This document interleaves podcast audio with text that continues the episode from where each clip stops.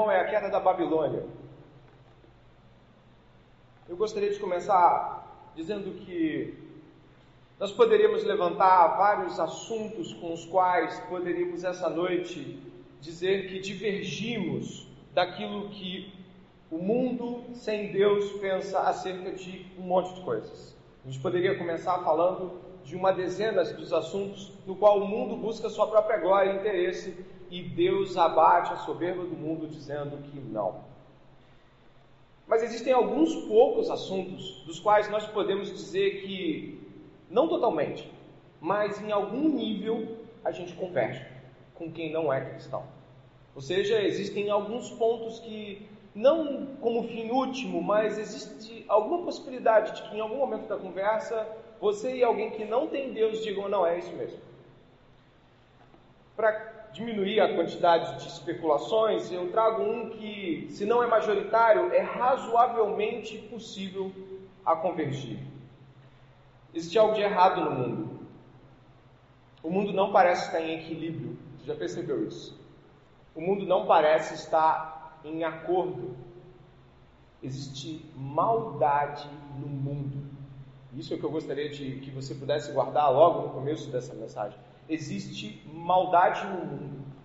Pessoas que não são cristãs são capazes de concordar com você comigo de que existe no mundo tal coisa como injustiças. Pessoas no jornal, na TV, podem dizer isso é injusto. Não é verdade? Você pode abrir o noticiário e ver que pessoas estão sendo presas por corrupção, outras por violência de todo tipo. Você também já deve ter ouvido falar de que existem até índices de transparência internacional no que diz respeito, por exemplo, a países que são mais honestos do que outros, por exemplo. Logo, existe violência, corrupção e todo tipo de maldade, e isso pode ser verificável tanto por cristãos quanto por não cristãos. E isso é um ponto pacífico com o qual eu gostaria de começar o sermão desta noite.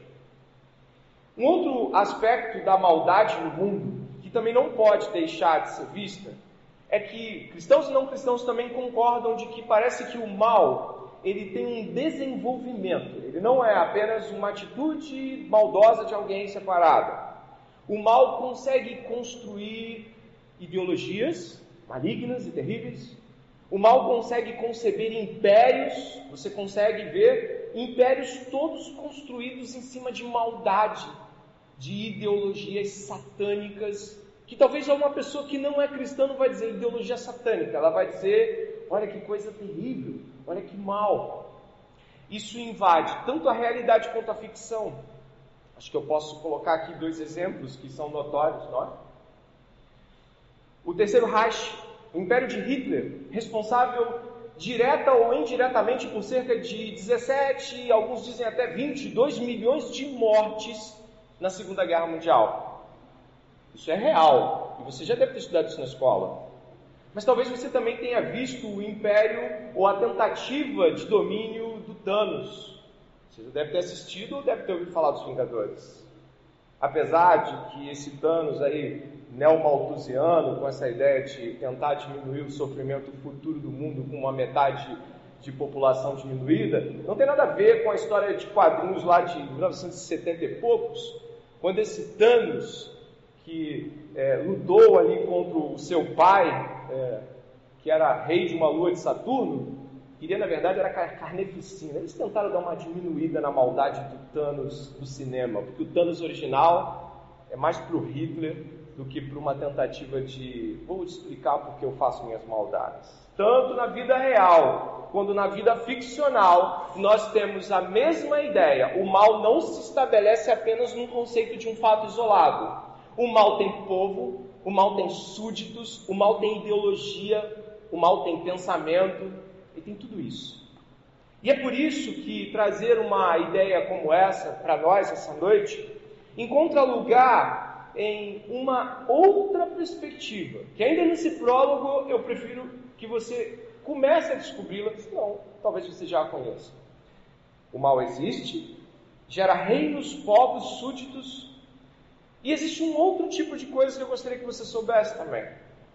A ideia do mal suscita nos filósofos, e já já eu vou pedir que a Camila coloque um aqui, A, ideia do mal suscita nos filósofos durante todos os tempos, desde a antiguidade até os filósofos atuais, um tipo de compreensão de, puxa vida, se existe Deus, se Deus existe, e se Ele é bom, por que, que o mal não é arrancado? Essa tentativa de adequar a justiça de um Deus bom a uma história que deixe ele com a cara limpa é chamada teodiceia. Ela não é a mesma coisa que teologia. Teologia é o estudo da palavra revelada de Deus. Os cristãos têm teologia por alto preço. A ideia de uma teodiceia cristã é um empréstimo muito mal resolvido e redimido, mas a gente vai usar ela para entender o pano de fundo do que nós estamos falando. Tentar fazer com que Deus seja bom, mesmo o mal existindo ainda, é a tarefa das teodiceias. Tá? E um, um, um, filósofo bem antigo da Grécia, e aí eu coloquei a frase dele aqui, um filósofo que poderia hoje muito bem ser considerado um ateu, no sentido aproximado da sua dimensão. Ele diz assim, ó, o Epicuro, se Deus pode acabar com o mal, mas não quer, é monstruoso. Se quer, mas não pode, é incapaz. Se não pode, nem quer, é impotente e cruel. Se pode e quer, por que não faz? Embora podemos olhar para a Bíblia e respondê-lo com alguns versículos e um pouquinho mais de tempo, não deixa de ser pertinente o que o Epicuro falou aqui, né? A ideia é que o mal existe. E o Deus bom existe junto com esse mal? Nós temos então duas afirmações, a qual os coloco aqui. Um, é que o mal existe, a maldade é um fator, um aspecto inegável, ok? Chegamos a esse ponto, né? É inegável que existe mal. E se Deus existe, por que ele não põe fim ao mal no mundo? Esses dois temas vão ser encontrados em Isaías capítulo 13 e 14. E nós vamos pensar sobre isso enquanto estivermos diante das palavras que o Senhor vai nos dar. Não somente para responder aspectos assim, mas principalmente para apontar para o nosso coração em relação a tudo isso. Eu peço, portanto, que você me acompanhe após esta perspectiva ao livro de Isaías, no capítulo 14. Nele, antes que eu peça que a Camila coloque uma espécie de divisão, eu peço que ela espere apenas um pouco, você vai encontrar do verso 3, é só olhar para a Bíblia, do verso 3 até o verso de número 21, cinco poemas que Isaías escreve para tratar do assunto que nós estamos hoje abordando. São cinco poemas. Alec Motyer, que é um dos maiores, não maior estudioso de Isaías, ele estudou a vida inteira Isaías, não sei se ele é vivo, e produziu um comentário enorme sobre Isaías, fala de que a beleza que Isaías escreve, os cinco poemas aqui descritos, não conseguiu ser traduzida por nenhuma língua vinda do hebraico, ou seja, embora estejamos no português admirando alguns aspectos da qual vamos encontrar a escrita de Isaías, o, o, o estudioso disse não, não conseguiram ainda traduzir a um ponto de que o texto mantivesse a beleza com que Isaías escreveu. A tradução está fiel, a palavra é aquilo mesmo, mas o modo como Isaías desenhou todas as palavras não se encontrou ainda nenhuma língua que conseguisse traduzir. Eu não falo isso para exaltação do hebraico, mas para mostrar que Deus usa homens letrados como Isaías, boeiros como Amós, pescadores como Pedro, pensadores como Paulo, ele usa todos. E aqui ele escolheu Isaías para escrever tão grandiosas coisas. Nós vamos encontrar, nós vamos encontrar um nome que dentro do capítulo 13 e o capítulo 14, nessa poesia de Isaías, pode ser chamada de a poesia ou o cântico do rei caído. Nós vamos encontrar um nome que se destaca: Babilônia. Você vai ouvir muito essa noite sobre isso. Babilônia é uma palavra, ou na verdade um nome que vai se repetir ao longo do sermão, e já já eu comento o seu significado, sua origem e o que disso devemos entender. Essa Babilônia, você encontra ela de Gênesis e Apocalipse. Eu ouvi falar dos babilônios ou dos proto-babilônios, desde Gênesis você vai encontrar a Babilônia lá no último livro da Bíblia em Apocalipse. Você vai encontrar em outros também, mas eu estou dizendo para você como é relevante imaginar que um nome permanece dentro de uma perspectiva até o fim das Escrituras. Essa Babilônia, ela é um arquétipo, ou seja, ela é um modelo de povo, lei, ideologia e pensamento contrário ao Deus da Bíblia. A Babilônia, então, ela comporta uma ideia estabelecida de rebeldia contra Deus tanto no modo de pensar, no modo de pensar sobre si mesmo, no modo de pensar acerca do Deus de Israel, no modo de vivenciar as relações. Babilônia é sinônimo da. Anota aí. Babilônia é sinônimo na Bíblia de visão de mundo e povo rebelde a Deus. Esse nome vai trazer para a gente essa compreensão. É um arquétipo, ou seja, um modelo.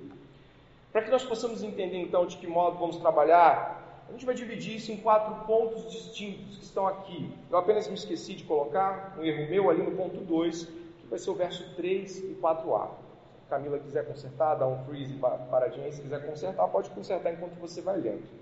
A Babilônia e o estabelecimento do mal. Nós vamos fazer uma espécie de trajetória da Babilônia para você entender em Isaías onde isso chega.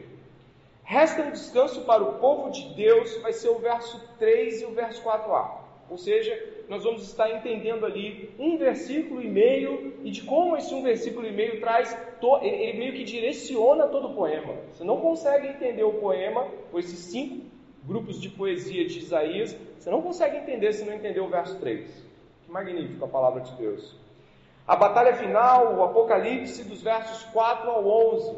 E por fim, o gênio do mal, ou seja, uma perspectiva um pouco mais singular e até transcendente do mal, aqui em Isaías, do verso 12 ao 15. Essas são as nossas repartições. Enquanto você copia, eu vou iniciar a primeira, a Babilônia e o estabelecimento do mal. Já foi? Acho que foi agora, né?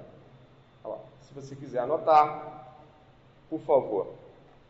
Nós não vamos agora, nesse momento, mexer com o capítulo 14, porque nós vamos precisar chegar até esse pensamento. Ou seja, nós vamos precisar ser conduzidos por Deus até ele, para que não venhamos a ser levianos ou mesmo superficiais na compreensão do capítulo 13 e 14, mais propriamente o capítulo 14 de Isaías. Para isso, eu vou lançar mão de teologia bíblica. A gente chama de teologia bíblica um modo de ler as Escrituras, nos quais os principais temas encontram conexões com outros livros. Então significa que nós vamos pegar em outros livros perspectivas sobre aquilo que precisamos entender ali em Isaías e depois em outros livros também. Então eu peço que você me acompanhe aqui mesmo, onde eu vou pedir que a Camila estabeleça o primeiro contato, né, da Babilônia e o estabelecimento do mal, em Gênesis, onde você vai observar, eu coloquei aqui, então não, não há necessidade imediata da abertura de todo o livro de Gênesis. A primeira menção que você encontra a alguma ideia próxima à Babilônia, preste bem atenção, é quando um dos descendentes de Cã, Cã é um dos três filhos de Noé, Sem, Cã e Jafé.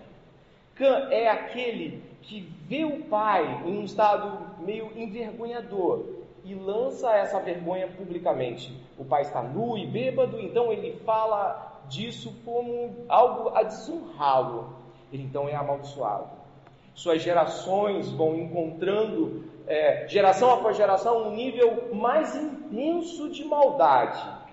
Até que então, um dos seus filhos estabelece um reino, que, como historiadores sabem muito bem, é uma das primeiras grandes cidades da antiga Babilônia, Babel. É o que você encontra aqui, onde diz: os filhos de Cã foram Cush, Misraim, Put e Canaã.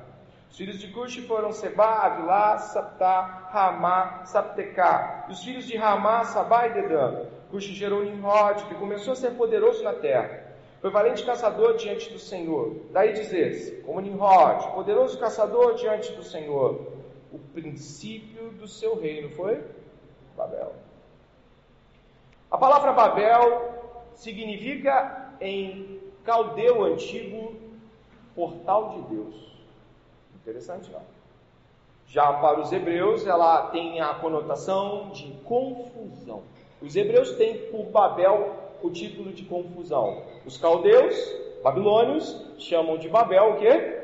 Portal de Deus. Daí você consegue entender, por exemplo, a própria ideia da Torre de Babel.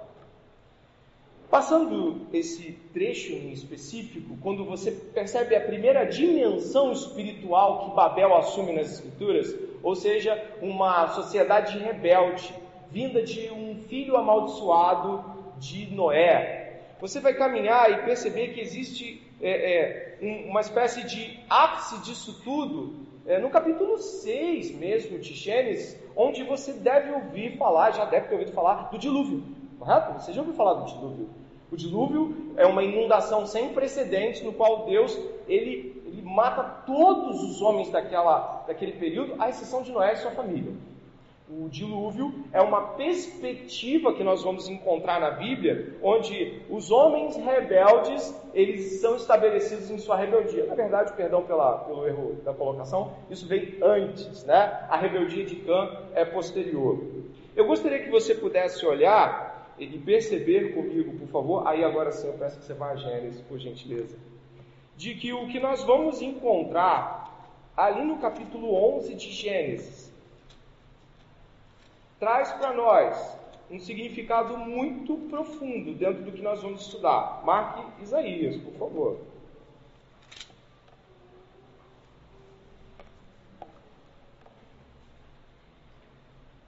Você não vai ler o capítulo 11 todo, mas você vai dar uma olhada comigo para entender de ponta a ponta o que nós vamos olhar e perceber agora. Se você puder olhar o começo do capítulo 11 de Gênesis, dê uma olhada, você vai encontrar, talvez a sua Bíblia tenha um título. Você viu qual é o título? Qual é o título? A Torre de Babel. Ok? Mas se você olhar para o final do capítulo 11, eu gostaria que você pudesse observar o final do capítulo 11 exatamente ali no verso 27, 28 e 29, surge um nome de um homem que é da descendência de Sem, ou seja, ele não é da descendência de Cama, da descendência de Sem. Este homem está morando numa cidade babilônica chamada Ur, e o capítulo termina com um homem que nasceu em Ur. Aí o nome ainda está um pouquinho diferente daquilo que você encontra depois. Abrão, depois você vai chamar ele de Abraão. A palavra de Deus vai nos dizer que ele é pai de, de muitas nações, o nome dele é transformado por isso. Mas enfim, o que eu quero dizer aqui é que o capítulo que abre com a rebeldia de Babel termina com a esperança de um escolhido retirado em meio a tudo a, a, aquele pensamento babilônico. Abraão era um idólatra, filho de pai idólatra, de avô idólatra, vivendo em meio à idolatria. E embora não fosse um descendente de Cã, e sim de Sem, Abraão estava vivendo, eu vou usar o nome Abraão, estava vivendo em meio ao paganismo. E aqui é, é que eu quero invadir a sua mente. Que coisa magnífica! E como isso tipifica toda uma realidade que a gente encontra. Deus, em meio a esse mundo de trevas. Vai lá e retira no meio das trevas um homem a qual escolhe, e deste homem faz seu povo. Essa continua sendo a realidade de como Deus nos retira deste mundo. Estamos em meio ao aparente caos, a uma destruição, a uma luxúria, uma loucura ao nosso redor e Deus nos resgata deste império das trevas e nos leva para as suas promessas. Abraão foi arrancado dali e chamado para andar com Deus. Não olhe, saia da tua parentela. Ele está querendo negar pai e mãe ali. O que ele está dizendo para Abraão é: você precisa deixar isso e vir comigo. Portanto, a primeira menção de uma luta entre bem e mal, ainda que não seja esse o, modelo mais correto de, de fala, é que nós temos um Deus invadindo a falsa porta dos deuses e arrancando de lá um homem. É assim que Deus fez com você se você foi salvo. Isso aponta para a realidade com a qual todos seríamos salvos depois, arrancados do mundo, das nossas vivências mundanas, de todo o nosso paganismo, de todos os nossos ídolos. Deus nos arranca Deus invade o império das trevas e arranca pessoas de lá. É assim que ele diz em Colossenses capítulo 1: Ele nos tirou do império das trevas, de toda uma realidade enorme de maldade que nos entrelaçava, das, da qual não seríamos capazes de sair se não fosse Deus nos arrancar dela. Abraão vai nos mostrar a realidade que nós todos, se fomos salvos, estamos vivendo agora. Saímos da terra e da parentela do pecado para viver a promessa de Deus de um descanso eterno, de povo, de família e de geração. Se você é salvo em Cristo Jesus, pode, pode ter certeza, essa é a sua história também. Você compartilha da história de Abraão. Amém? E aí nós temos o que? Um enorme pano de fundo. Uma Babel confusa, que se acha o portal de Deus e que para Deus é confusão. Deus confundiu lá as línguas. E nós aqui vendo Abraão, vemos a nós mesmos. Eu gostaria que você pudesse com isso ir percebendo de que Isaías vai profetizar e vai usar a, a, a terminologia Babilônia, tirada da ideia de Babel, da antiga Babel, e cerca de mil anos depois, Isaías aparece falando contra Babilônia. E ele vai falar em um tom que me assusta bastante. Sabe por quê? Porque se você puder olhar, aí você vai para Isaías, é claro, sem dúvida nenhuma, você volta comigo para Isaías, marcado lá, não é? Então você vai para Isaías e você vai perceber uma outra coisa. Ainda estamos nessa primeira fase do sermão. Tenha paciência, Deus vai construindo as coisas. Ele, ele faz isso com, com a paciência da gente também. Ele vai construindo ao longo de uma explicação mais longa. O capítulo 13 do profeta Isaías. Deus vai lançar uma visão de destruição contra a Babilônia. O capítulo 13, no verso 17, observe por favor, Capítulo 13, verso 17. Capítulo 13 e 14 não estão numa posição cronológica. Eles têm eventos no capítulo 13 que, na verdade, podem ser muito bem colocados ali no meio do capítulo 14. Aí há um entrelace, há uma, uma espécie de, de, de, de costura que você tem que ir e vir para entender. O capítulo 13, verso 17 diz assim: você pode ler o verso 17 comigo, não pode? Eis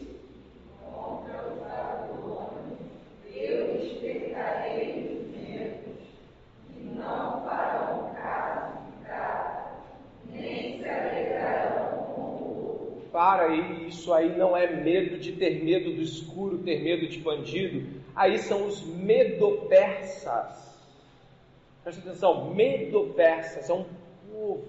Os medopersas tomaram todos os babilônios de assalto. Eu coloquei dois mapas aqui. Né? Um você encontra a Babilônia. Você consegue ver que a Babilônia tomou toda uma região a qual Israel estava estabelecida. Babilônia, Ur, Israel e Jerusalém.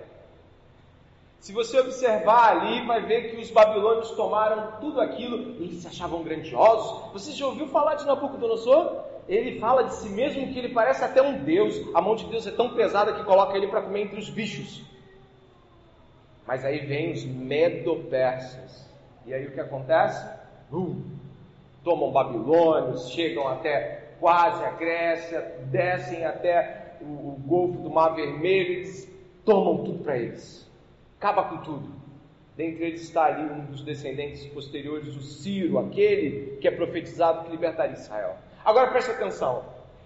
Quando Isaías fez essa profecia do capítulo 13, verso 17, os babilônios não tinham tomado ainda Jerusalém ainda tinha mais de 80, quase 100 anos de diferença do que isso ia acontecer.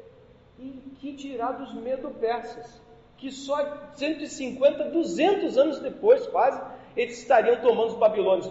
Isaías está profetizando que os babilônios seriam aqueles que tomariam o povo de Israel, e depois os medo-persas tomariam os babilônios. Isaías nem sequer pôde ver essas profecias se cumprirem, mas ainda assim apontava elas com uma precisão cirúrgica, porque era a profecia de Deus, comprovação do seu ministério profético diante de Deus. E por isso, ao olhar essa perspectiva, você fala assim: entendi, pastor. Então nós temos uma compreensão de Babilônia lá nos primórdios do Gênesis Nós temos um Abraão resgatado desse povo, nos mostrando como seria o resgate de Deus em todas as gerações. E depois nós temos uma outra Babilônia, chamada Neo-Babilônia, Nova Babilônia, onde Nabucodonosor II, né, que é esse Nabucodonosor, ele é rei da Babilônia. E depois tem um outro povo que toma eles. E por que, que isso é tão importante de se perceber? Porque o capítulo 14, da qual nós vamos dar um passo já para o segundo ponto do sermão, o capítulo 14, ele vai estar falando de algo que passa à frente dos babilônios. Como assim? As coisas que Isaías fala ali tocam nos babilônios que viriam tomar o seu povo, mas passam. Ou seja, existem coisas que ali são descritas que não são apenas para aqueles babilônios de Nabucodonosor. Existe alguma Babilônia ali que não é só a Babilônia que viria tomar o seu tempo. E é por isso que eu mostrei essa ponte para você, entendendo o significado carregado da expressão Babilônia, de uma visão de que eles têm o portal de Deus, eles são aqueles que construiriam a Torre de Babel. Fui procurar relatos confiáveis dentro dos historiadores acerca da Torre de Babel e alguns relatos confiáveis diziam que ela hoje poderia talvez ser conferida a alguns templos zigurates encontrados na época, dentre eles uma base de um templo zigurate, que era uma espécie de templo daquele, daquela época, dos babilônios antigos, e essa base, ela comportava, a base que eles acharam, comportava um prédio com pelo menos duas vezes o tamanho da Torre Eiffel. É claro, a representação de tocar os céus é muito mais emblemática na perspectiva de ser um portal dos deuses, um desafio à perspectiva de falar com Deus de baixo para cima. Mas ainda assim, nós estamos falando de um povo que desafiara Deus em suas palavras. E aí, eu gostaria de entrar nesse ponto segundo do sermão, já que você entendeu que Babilônia é povo rebelde contra Deus, você já entendeu que existe uma história antiga do povo de Deus sendo retirado da Babilônia, criado a partir de um homem retirado de lá, uma trajetória de rebeldia, de portal dos deuses, uma trajetória onde o profeta Isaías está falando de coisas que nem aconteceram. Mas agora vamos ao capítulo 14. E a partir daí eu gostaria que você tivesse bastante cuidado, porque nós vamos falar de coisas que vão passar as Babilônias do tempo de, de, de Isaías. O capítulo 14, ali no verso de número 3, diz assim: Povo de Israel, no dia em que Deus vier e dar, a dar-lhe descanso do sofrimento, das angústias e da dura servidão que lhe foi imposta, você proferirá esta sátira contra o rei da Babilônia. Por que, que esse versículo é tão importante? Porque ele vai tocar, presta atenção, ele vai tocar em algo que veio antes das perspectivas babilônicas que nós falamos até.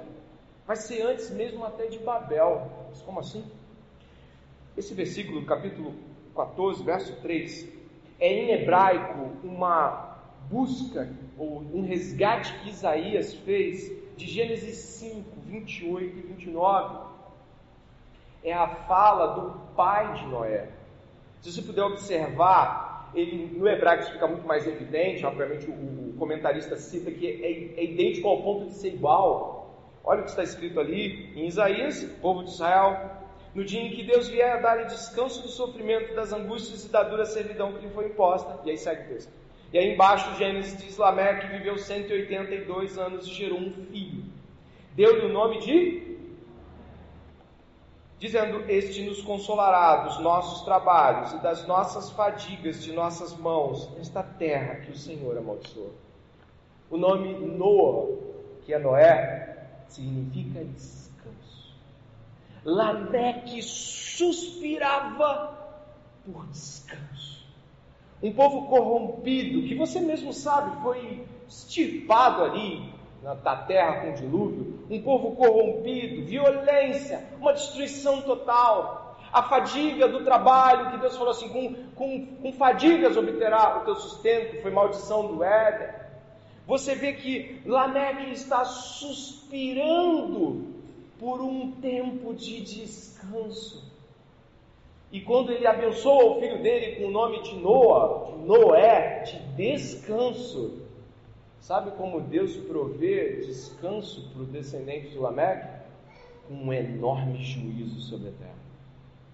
O descanso suspirado por Lameque vem em seguida levado a um juízo de destruição sem igual até aquele momento na humanidade e podemos dizer até sem igual até os dias de hoje, porque toda a humanidade foi varrida com as águas do dilúvio e até hoje nós não encontramos algo que tenha essa dimensão de destruição feito por Deus.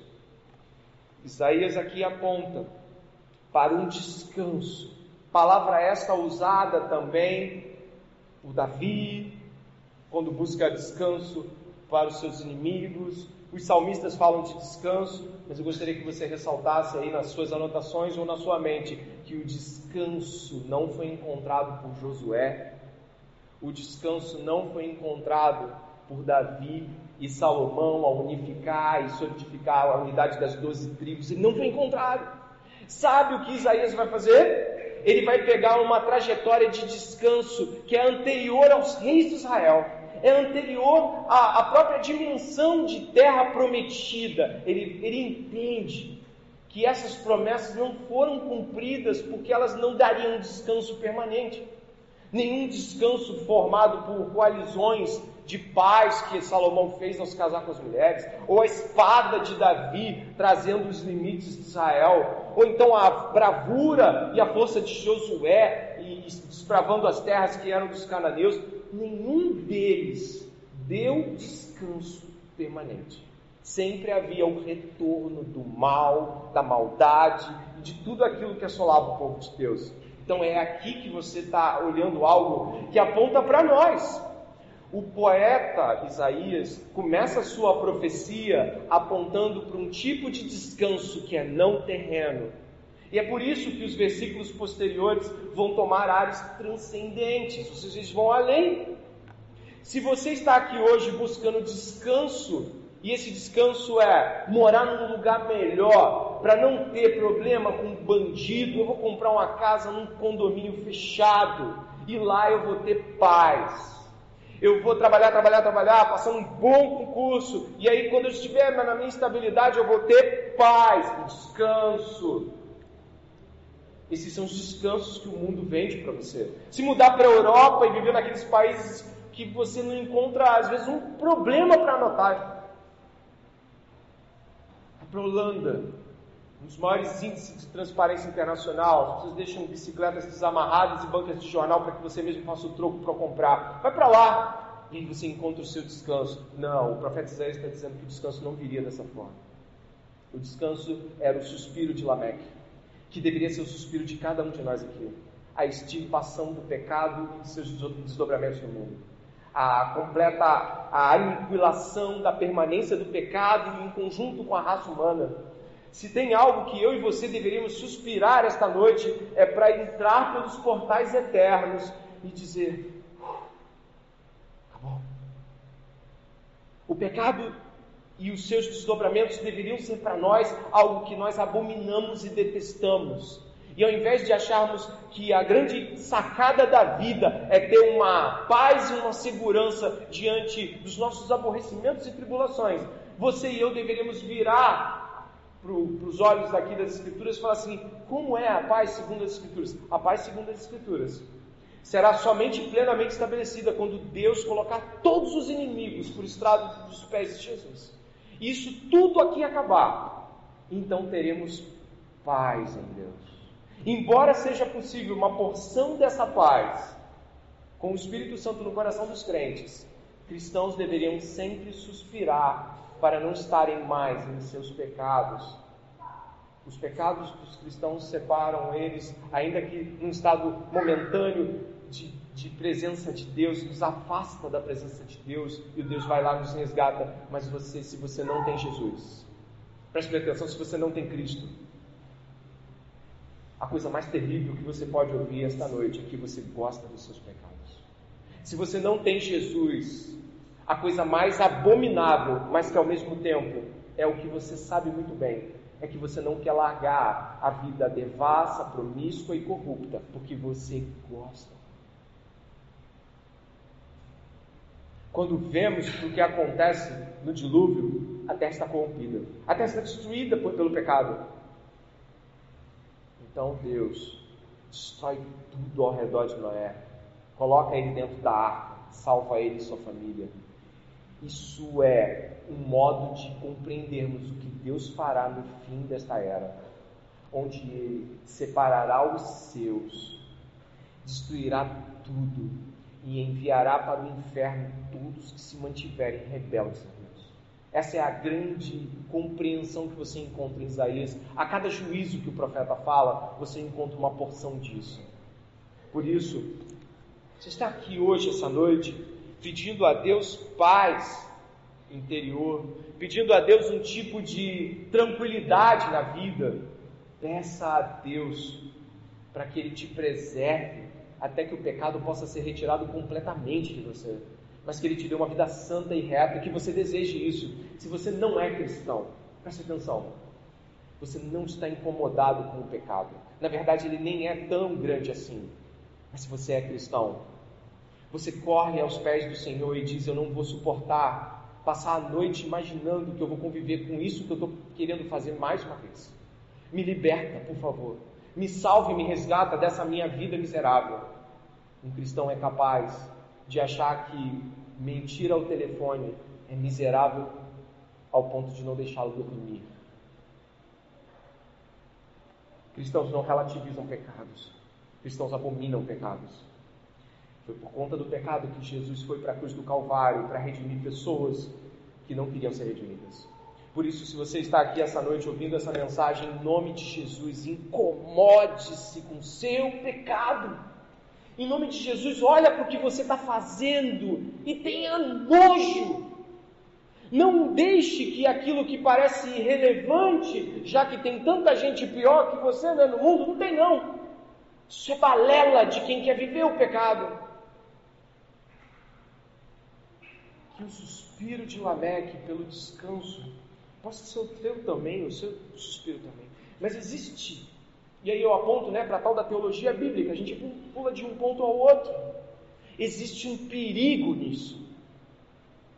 Ainda que de modo parcial, Deus promete ao povo de Israel um descanso. O livro de Hebreus traz para a gente uma perspectiva de um grande alerta quando Deus anuncia um descanso. Diz assim o autor de Hebreus: Visto que nos foi deixada a promessa de entrarmos no descanso de Deus, você consegue falar isso mais alto? No descanso de Deus, obrigado. Temamos que alguns de vocês pensem que tenham falhado, pois as boas novas foram pregadas também a nós, tanto quanto a eles. Israel. Mas a mensagem que eles ouviram, aí você pode ler até o final desta frase: de nada lhes valeu, pois não foi acompanhada. Obrigado. Pois nós, o que cremos, é que entramos naquele descanso. Conforme Deus disse, assim jurei na minha ira: jamais entrarão no meu descanso, embora suas obras estivessem concluídas desde a criação do mundo. Deus jurou que eles não entrariam, porque eles tinham certeza que entrariam, mesmo sendo como eram reclamões, idólatras, contradizentes à vontade de Deus, relativizadores de cumprir ordens e direções de Deus. Você é assim. O que Deus fez com Israel pode fazer com você. Você pode estar se enganando com uma falsa capa de cristão. Mas na verdade, você não se incomoda tanto assim com o pecado. E por isso, você deveria estar apavorado esta noite. Você deveria estar assim: eu não estou incomodado com o meu pecado. Realmente, pastor, eu não estou incomodado. O fato de não estar incomodado aponta para grandes momentos da Bíblia onde Deus destruiu pessoas que estavam falsamente vivendo fé. Você deve esta noite trazer essa perturbação em nome de Jesus para o seu coração. Crentes aqui, tenham no seu coração um estado permanente de vigilância contra a condição pecaminosa. Em nome de Jesus, olha para a cru, cruz de Cristo hoje e fala: Senhor, expõe meu pecado. Não pode continuar, não pode continuar aceitando o inaceitável. Isso pode ser uma raiz de engano tão terrível que vai chegar no final das, das, da, da, da, tua vida, você vai estar diante de Jesus, achando que entrou, e ele vai dizer assim: Afaste de mim, maldito, nunca te conheci. Imagine a sentença final sem segunda chance. O autor de Hebreus também diz que decisões como essa têm uma data. Ele diz: o tempo que se chama hoje. Hoje é o tempo de que o pecado não encontre mais lugar. Observando dessa forma, o verso 3 então nos mostra de que Isaías não está mais falando de uma Babilônia apenas. Ele pode não ter total percepção disso, porque nós sabemos que o profeta Isaías escreveu coisas das quais nem presenciou, e coisas das quais se cumpririam, por exemplo, no Messias, Isaías 53. Mas ele está falando de coisas que vão além dele e tocam em cada um de nós aqui hoje. Eu gostaria de caminhar aqui para os 20 minutos finais, no ponto 3 do sermão, onde nós vamos observar o capítulo 14, do verso 4 até o verso 11, uma batalha final. A batalha final contra essa Babilônia dos últimos tempos, ou com traços ainda da Babilônia que viria sobre o povo de Israel, começa assim: você proferirá esta sátira. A ideia aqui é este provérbio, ou seja, esta fala proverbial contra o rei da Babilônia. Como cessou o opressor, como acabou a tirania. O Senhor quebrou o bastão dos ímpios e o cetro dos dominadores que feriam os povos com furor, com golpes incessantes e com ira dominavam as nações com perseguição irreprimível. Agora, olha, olha o que o verso 7 diz, né? Agora toda a terra descansa e está sossegada. Todos dão gritos de alegria, até os ciprestes se alegram por causa de você, e os cedros do Líbano exclamam: Desde que você caiu, ninguém mais vem para nos cortar. Esta Babilônia aqui já não é a Babilônia dos tempos do Antigo Testamento. Os ciprestes do Líbano continuaram sendo cortados por aqueles que seguiam as trajetórias como os medo-persas cortavam, usavam a madeira do Líbano, os ciprestes do Líbano, eles não pararam. Então a gente não está falando aqui de uma realidade que, que foi consumada com a queda dos babilônios de Nabucodonosor. Mas eu gostaria que você observasse alguns pontos aqui. O primeiro deles chama a atenção a tirania do verso 4. A tirania, a opressão, palavras tão comumente usadas em nosso tempo para expressar algum tipo de desconforto com uma realidade que nos oprime. Depois segue que o cetro dos dominadores, o cetro, ou seja, o poder dos dominadores foi quebrado. Mais à frente um pouco, diz o verso 7, duas coisas importantes. A, a palavra aí é Noer, ou Noa, é Noé. Aquela mesma do verso 3. E aquela mesma que você encontra em Gênesis. O descanso. Deus deu descanso. Deu descanso como? Você está vendo como é que é o descanso? No meio de um juízo terrível contra os ímpios. Está vendo? O descanso ali vem por meio de uma guerra, de uma conflagração. E diz assim: todos dão gritos de alegria. Até a natureza, que aqui é, é personificada na voz de Isaías, a natureza exulta porque ela não está sendo mais usada para a crueldade dos dominadores. Não pode ser o povo persa. Isso é aquele, aquele ponto de contato com a eternidade, com novos céus e nova terra, onde a natureza não é mais usada com fins de destruição e maldade. Aqui há alegria e exultação pela derrota da Babilônia, que já não é mais a de Nabucodonosor, mas ela é uma compreensão de um reino maldoso que usa a natureza e oprime os homens, e estabelece um reino de maldade contra o Deus da Bíblia. Aqui o povo exulta. Mas olha, que coisa magnífica, né? Sabe onde você encontra isso? Exatamente desse jeito. Vá comigo, marcando Isaías. Você vai até Apocalipse, último livro da Bíblia. Você vai até Apocalipse que você vai encontrar o capítulo 18.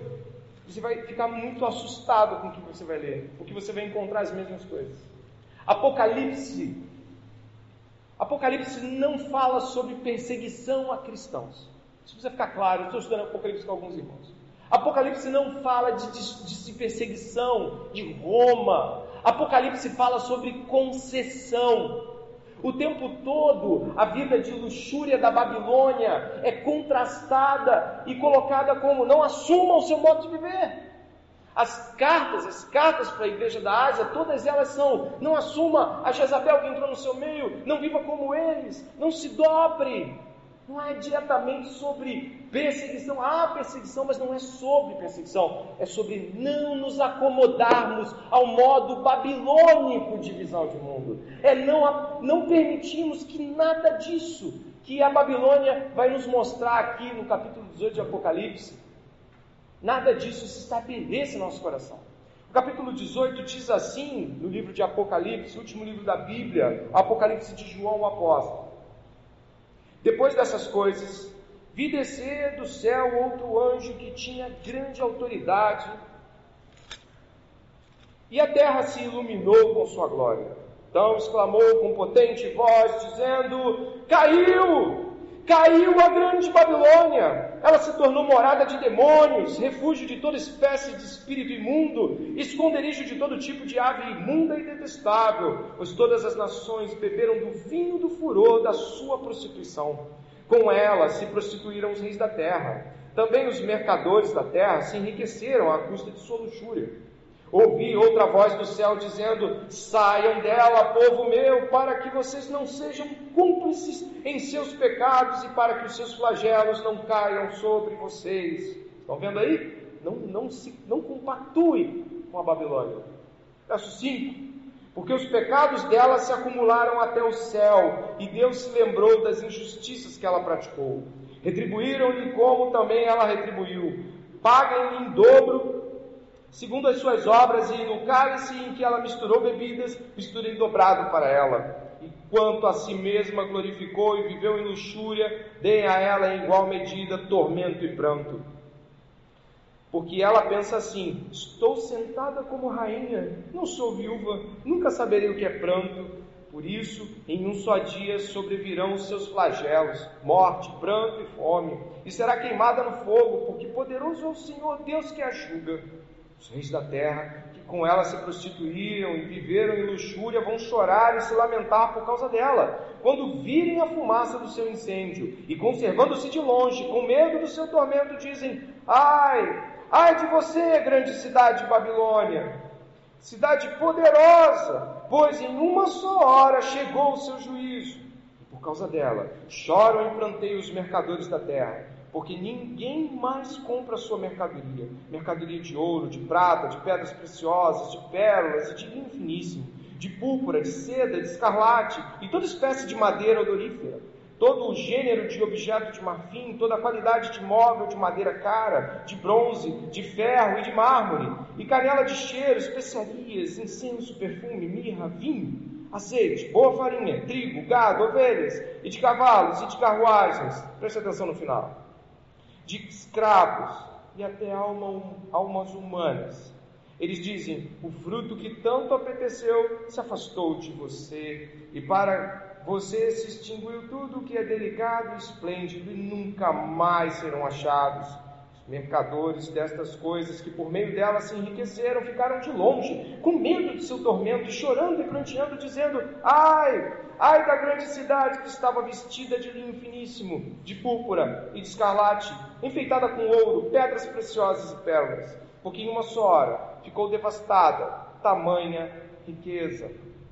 Olha no final o verso 19, por favor. Lançaram pó sobre a cabeça, chorando, apranteando, gritavam: Ai, ai da grande cidade, no qual se enriqueceram todos os que possuíram navios do mar, à custa de sua riqueza, porque em uma só hora foi devastada Olha o verso 20. Alegrem-se por causa dela, ó céus, e também vocês santos, apóstolos e profetas, porque Deus julgou a causa de vocês contra ela. Existem coisas aqui que apontam para o começo do sermão.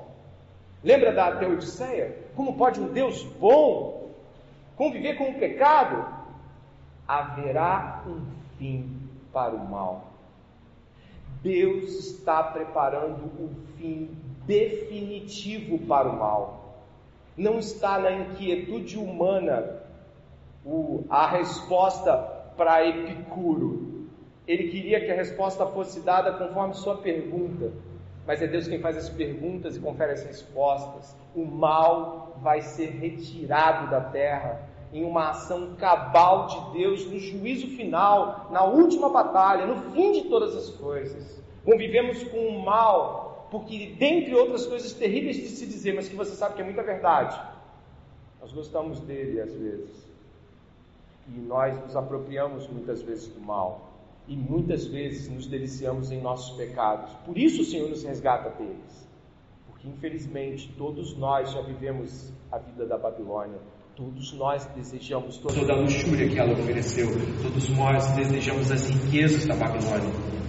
E por isso, ao entender essa realidade, eu enfatizo alguns pontos aqui de Apocalipse 18 para você as influências eh, sobre a, a, o comércio ali, verso 11 até o verso 13, um monte de coisas denotando uma vasta quantidade de aspectos que a riqueza pode comprar. Sabe, você ter tudo isso nessa época, o acesso a todas essas coisas e ter dinheiro para comprá-la, nossa, isso demonstrava um, um status, uma posição social incrível. Ele está falando de riqueza e de amor à riqueza como um fim último.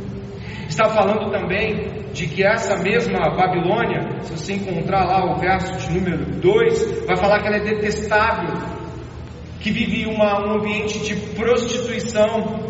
Vai falar, dentre outras coisas, que os homens inclusive lamentaram a sua queda.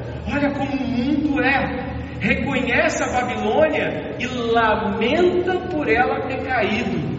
Algo como: e agora? Onde nós vamos nos deliciar com os nossos pecados? Onde nós vamos brindar as nossas maldades? Toda aquela vastidão de coisas ofertadas pelo mal, do qual tanto gostávamos, não está mais disponível. Por isso é inaceitável que alguém diga assim: Eu quero muito ir na direção de Jesus, mas sabe, eu não quero deixar algumas coisas, lamentando igual o lamento dos babilônios, lamentando igual os adoradores da besta lamentando deixar romper, ser, ser uma pessoa que contundentemente larga tudo e deixa por Jesus, larga todas as coisas erradas. Você consegue ver o verso 4 ordenando a cada crente, olha o verso 4, ordenando saiam dela. Você se lembra de Abraão? O que, que Deus falou de para Abraão fazer? Você lembra? Pode falar. Sai! Não vai dar para ficar aqui, sai! O sai de Abraão é o sai do verso 4 do capítulo. Sai, para que você não venha a ser julgado com ela, para que você não venha a ser punido juntamente com ela. Existe uma dificuldade muito grande quando nós olhamos para o pecado, para as delícias dele, para as coisas que ele proporciona. E aí eu posso citar alguns, dentre os quais o próprio texto de Isaías já já vai nos mencionar. Um muito importante que é citado ali, como parece até que é o tema máter da, da coisa soberba. Você vai encontrar isso lá em Isaías já já. A soberba é um estado de compreensão de si mesmo como bastante, como autossuficiente, alguém que não precisa, alguém que já tem as respostas para si mesmo, alguém que não está aberto à palavra de Deus para ser consertado por ela, alguém que tem uma ideia sobre a vida e vai pô-la em prática, sabe? Eu não preciso de ninguém dizendo o que eu tenho que fazer, eu sei o que eu vou fazer. É a arrogância da Babilônia. Caiu, caiu a Babilônia, caiu a Babilônia. Os adoradores dela lamentam, porque os seus pecados eram seu deleite. Eu lhe pergunto antes de passar para o tema final: você lamenta por ter deixado os seus pecados? Você ainda sonha com os pecados? Você ainda gosta de lembrar da vida miserável que tinha, vivendo sua maldade, luxúria e engano? Você ainda pensa assim: poxa, tinha algumas coisas que eu fazia que eram erradas, mas eram legais. Olha o que você está dizendo. Se você não tem Cristo, está lutando nesse momento em sua cadeira para não sair daqui e ir embora, dizendo: Tomara que ninguém me pergunte o que eu devo deixar, o Senhor está aqui o Senhor está aqui falando com cada um de nós, não tem para onde fugir. Você pode se levantar dessa cadeira e ir embora, mas você não vai conseguir se levantar diante do juízo final. para lá são arrastadas todas as pessoas, de tal forma que pequenos e grandes, sábios a esse tempo ou tolos, mendigos ou milionários, todos vão estar caminhando para o juízo final diante de Deus. E os livros serão abertos. Não poucas vezes eu tenho medo disso. Eu não sei se você também. E se não for naquele momento onde eu olho para os meus pecados, se não for olhar para Jesus e falar assim, como alguém como o André pode escapar, eu fico pensativo de que modo eu vou poder estar diante do Senhor sendo quem eu sou. Se você olha para o dia do grande trono branco de Apocalipse, o dia do julgamento de todos os homens e mulheres que já viveram nesse mundo, se você não olha para isso e minimamente fala assim, Senhor, eu não temo que o teu amor lançou fora o medo, mas eu tenho certeza de que olhando para mim não dava para passar. Era inferno, sem dúvida. Crentes salvos recuperam fôlego após lembrar do amor de Jesus, mas nunca esquecem que tem potencial para inferno. E por último, do verso 12 ao verso 15 de Isaías, eu gostaria que você fosse até lá. Do verso 12 ao verso 15 de Isaías, eu titulei O Gênio do Mal e seu fim. Isaías dá mais um passo aqui que é assustador em termos proféticos. Do verso 12 ao verso 15, você já ouviu falar do nome Lúcifer? Já ouviu falar? Jerônimo, quando traduziu a Bíblia para o latim, traduziu aqui o verso, uma olhada por favor, no capítulo 14, o verso 12, filho da alva, ele traduziu como Lúciferos, algo como estrela da luz, filho da luz, aquele que veio da luz, portador da luz. E isso acabou sendo genericamente conhecido como o nome do diabo. Você já deve ter ouvido falar isso associado ao nome do diabo. Lúcifer, diabo. Você já deve ter ouvido falar. Isso é mentira. Porque a Bíblia não fala o nome do diabo. Ela chama de inimigo, acusador, tentador, ela não dá um nome para o diabo. Então, essa dimensão de compreensão de que Lúcifer é nome do diabo, deixa isso para lá. Isso não é verdade. Mas tem uma outra coisa que não dá para negar de que o que vai ser enfatizado aqui, e dê uma olhada por favor, a gente vai ali do verso 12 ao verso 15, tem um pouco mais a, a nos mostrar.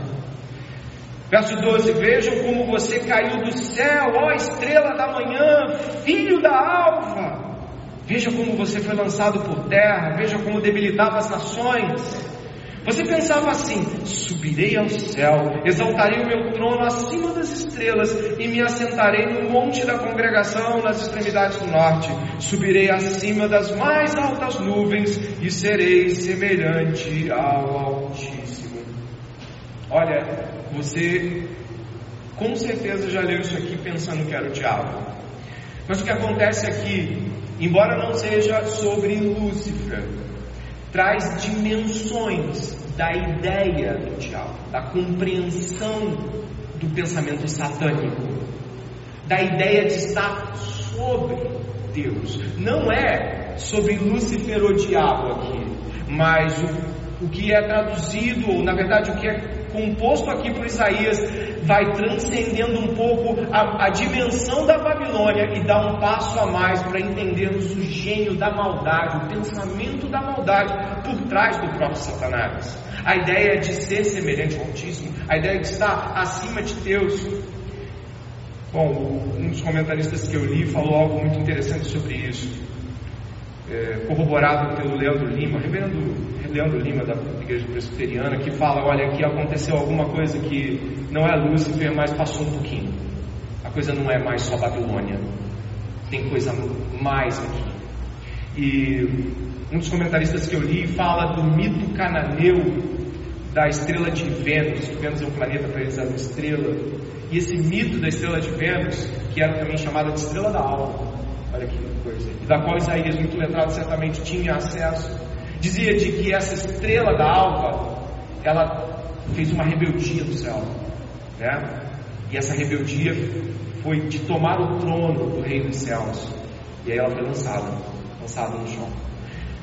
Pode ser que Isaías estivesse apontando para o mito cananeu, para apontar para a Babilônia, né? Falar assim: olha o que você vai viver, você vai achar que você, tal como o mito de vocês, você tentou tomar o, o Senhor dos céus e você ser lançada no mais profundo abismo.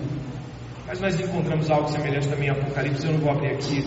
Encontramos ecos no Apocalipse da tentativa desse ser, a qual muitos chamam de Lúcifer erradamente, do diabo, de uma percepção de estar acima, ou buscar estar acima de Deus, de ser um tipo de Deus. A Bíblia diz que ele é o Deus desse século. A Bíblia diz também que ele é o príncipe das potestades do ar. Ele evoca para ele mesmo, e a Bíblia chancela do ponto de vista de reconhecer, não porque ele tem poder, no sentido de que ele se auto-empodera, mas ele, ele existe como uma realidade. E eu gostaria que você olhasse, por favor, o texto de Apocalipse que eu vou lançar aqui no, nosso, nosso último momento, né? não sei se eu coloquei, coloquei sim, Apocalipse 20, verso 9 e 11. Olha esse texto aqui. Marcharam então pela superfície da terra e cercaram o acampamento dos santos, a, a marcha satânica, os liderados do diabo, besta e todos mais. Porém, desceu fogo do céu e os consumiu.